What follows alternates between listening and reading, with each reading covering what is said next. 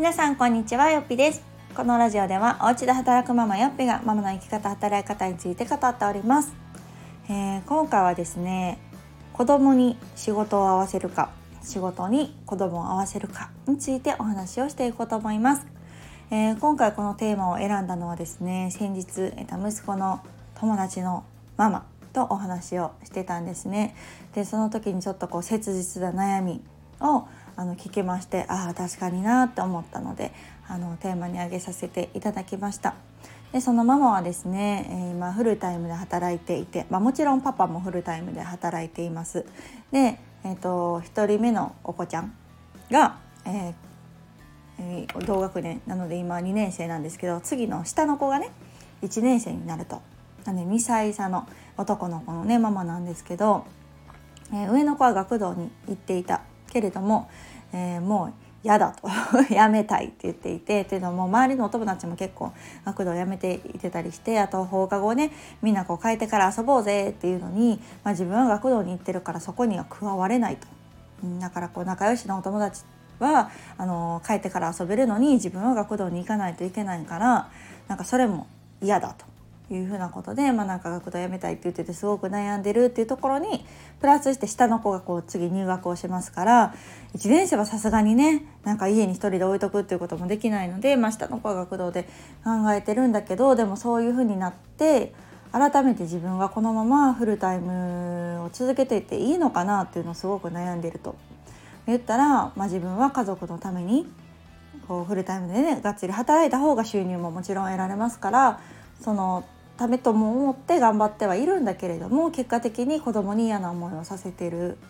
なんかそのお友達関係とかにもなってくるとね保育園の時とかはやっぱみんな保育園にいますからなかなかそこまで思わないと思うんですけどやっぱ小学生になってくるとそのね自分が学童に行ってたらいいやってだけじゃなくってお友達がだんだん学童を辞めていく。でその学童を辞めたりねお家に帰ってるお友達同士で自分がえー、参加ができない遊び場にみんなは集まっているってなってくるとなんかすごくまあ、気持ちも分かる気がするしお母さんが悩む気持ちもすごく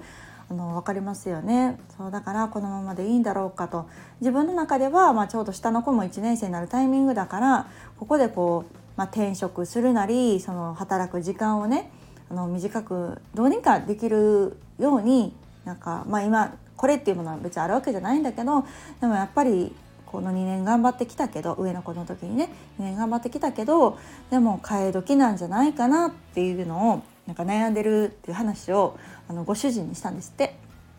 そうするともうご主人はもう一刀両断というかいや何を言ってるんだいと。そう。そんな子供のためにその働き方を変えるなんてっていうご意見だったらしいんですね。でなんかそのご主人は自分もそのお母さんが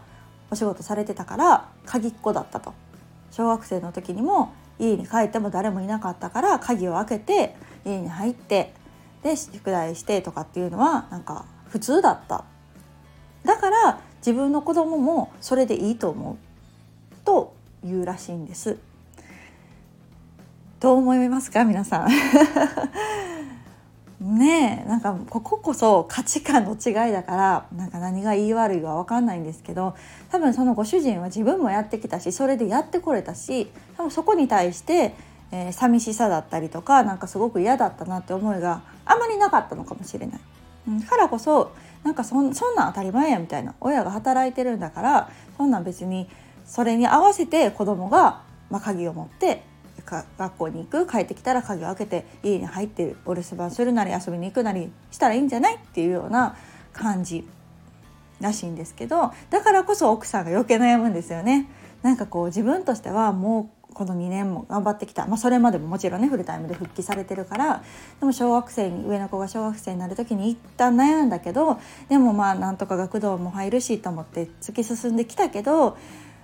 いざ子どものその心の内というかなんで自分は学童に行かないといけないのとかお友達は遊んでるのにとかなんかそういうところの声を聞くとやっぱ母親としてはやっぱりそこに寄り添ってあげたい気持ちもあると。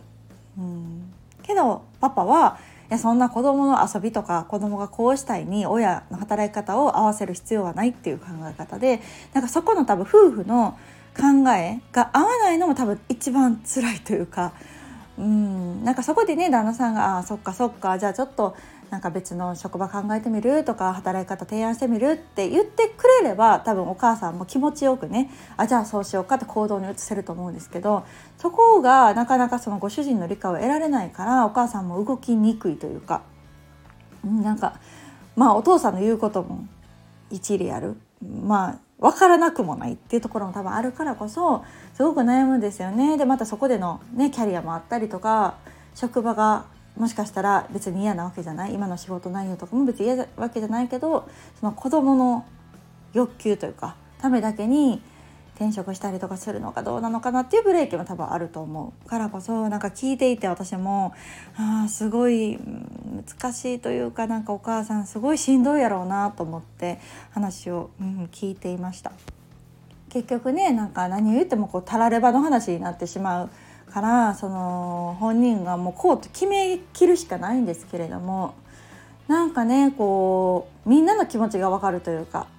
うん、息子ちゃんの気持ちもすごくわかるしお母さんの気持ちもわかるしでまたこのね下の子が1年生になるタイミングだからこそなんかいてあげたいという気持ちもすごくわかる。ねもしかしたらその下の子も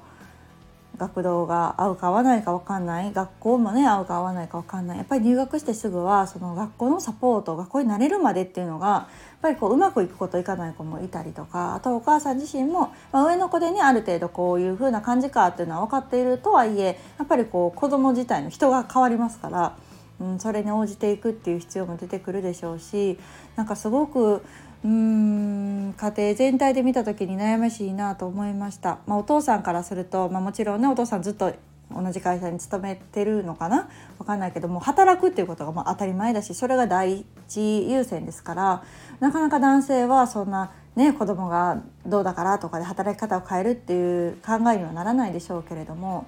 ぱりこうお母さんとしてはまたそのね話を直接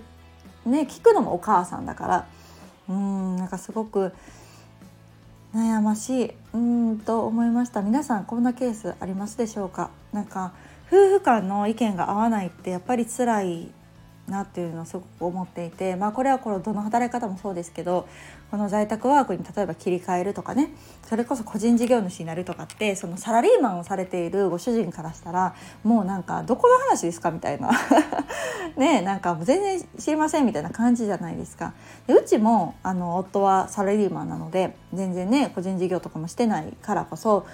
何て言うのかなそのイメージもなかなかつかないとは言っていたんですけれどもでもいざ私がするとねなんかそのそこに反対することもないですしなんかこうあそれはそれの働き方としていいよねと認めてくれたからこそ私はこう進めたなと思ってます。もともとこう専業主婦でね多分こう普通の路線で言うとそこから社会復帰をして会社でどっか勤めてパートなり、えーね、会社員のフルタイムなりになんか戻るっていうのがあの王道ルートではあるんですけれども、まあ、そうじゃない道を選んだところで、まあ、もちろん私も不安ですよ。やったことないですから。そうやったことない。不安なんだけどやっぱりそこでこう夫のやってみたらいいんじゃないとかいうやっぱりその声があるから頑張れたところもあったと思うんですね。うん、だからこそこの職を変える。まあ逆パターンもありですけどね。ご主人が職を変えるっていうようなご家庭もねあると思うので、まあ、その時にやっぱり状況が変わるっていうのは人はね好みませんから基本的に。ね現状維持を好みますからなんかそこにこううん、後押しできるっていうのも、まあ、みんながみんなそうじゃないなとは思うんですけれども今回に関してはそのお母さんのねわがままとかお母さんがどうのこうのっていうよりも、まあ、その子供のことを考えての、まあ、お母さんの悩みなので、まあ、結局のところその子供に自分働き方を合わせるのかはたまた親の働き方に子供を合わせるのか、うん、っていうところの話になってくるんだなと感じます。で私はやっぱりこの子供がこう選択肢を持てるようにというか、うん、学童を辞めたいって言ったらじゃあ辞めたらって言ってあげられるとかもう家で何かやりたいって言ったらじゃあやらせてあげるとか習い事これしたいって言ったらじゃあしようかっていうような感じでなんかこう時間もお金もそうですけどやっぱりこう子供に選択肢を増やしてあげたいしできることならその子供に合った働き方をしていきたいなと思っているんですねだからこそもっともっと言うと、まあ、子供だけじゃなくって、まあ、自分がこんな風に生きたいなと思うような暮らしに仕事を合わせる働き方を合わせるっていう考え方です。うん、だからこそその仕事だったりとか働き方だったりとかあと勤務地だったりとかなんかその会社都合に自分の人生を振り回されない生き方をしていかないといつまでたってもその他者他者主導というか会社主導というかなんかそういうところに自分の人生をはたまたその家族を巻き込んでしまうことになるなっていうのをすごくこうそれってある意味自由度のなさの極みというかそうだななんて思うのでそこを、うん、自分一人だったらね、まあ、好きにすればいいと思うんですけどやっぱり家族がいて子供がいてってなると極力うんやっぱそういう自分がまあ大切にしたいものをね大切にできる働き方であれば、まあ、理想だなと思うし、まあ、そうなるように努力をする、うん、行動する意味があるなと思うのでなんかその場で私はそのまま共に